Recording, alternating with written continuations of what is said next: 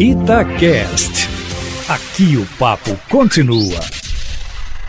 Essa possível realização da Copa América no Brasil está dando pano para manga, viu? Não bastasse as condições sanitárias do Brasil, depois de Argentina e Colômbia terem se recusado a fazer a Copa lá, ainda há dúvidas sobre a sua realização aqui, com a CPI que apura possíveis erros do governo federal no combate à pandemia, convocando o presidente afastado da CBF, Rogério Caboclo, para prestar depoimento que me parece que já nem seria necessário, porque a entidade maior do futebol brasileiro já tem até um novo dirigente, pelo menos provisoriamente. Mas, de qualquer forma, o que se vê é que foi uma precipitação do governo aceitar fazer a Copa América aqui, numa hora em que se juntam o número de mortos pela Covid no Brasil, 473 mil, com um país carente de vacinas. Olha aí a China vacinando 20 milhões de pessoas por dia. E agora essa denúncia de assédio sexual e moral do presidente afastado da CBF. De maneira que até agora, até o Supremo Tribunal Federal está entrando nesse jogo, viu?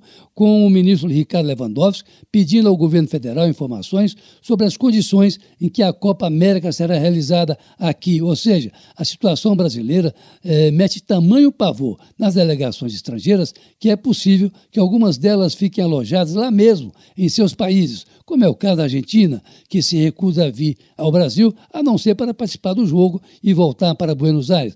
Mas é normalmente assim que acontece quando se misturam política com futebol, uma combinação que raramente dá certo, Eustáquio.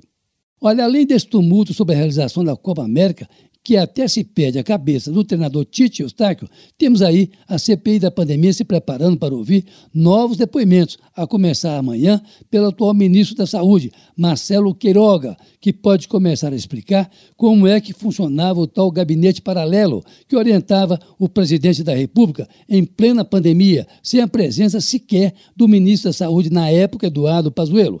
Esse grupo seria responsável por aconselhar o presidente sobre o uso de drogas ineficazes contra a Covid-19, como a cloroquina, a ivermectina e azitromicina, além de outros placebos. A CPI vai estar focado nisso nessa semana, podendo até deixar de lado a desastrosa passagem do ministro Pazuello pelo Ministério da Saúde. O ex-ministro Osmar Terra, atual deputado federal que encabeçava o grupo paralelo, deverá ser convocado forçosamente, porque ele é apontado como espécie de padrinho do Ministério Paralelo, aparecendo ao lado do presidente Bolsonaro em vídeos gravados durante as reuniões do tal comitê. Ou seja, eu estou aqui ali, não teremos mais uma semana movimentada na CPI que apura erros do governo no combate à pandemia, incluindo aí o governador do Amazonas, acusado de desvio de recursos destinados pelo governo federal ao enfrentamento do coronavírus. Carlos Lindenberg, para a Rádio Tatiaia.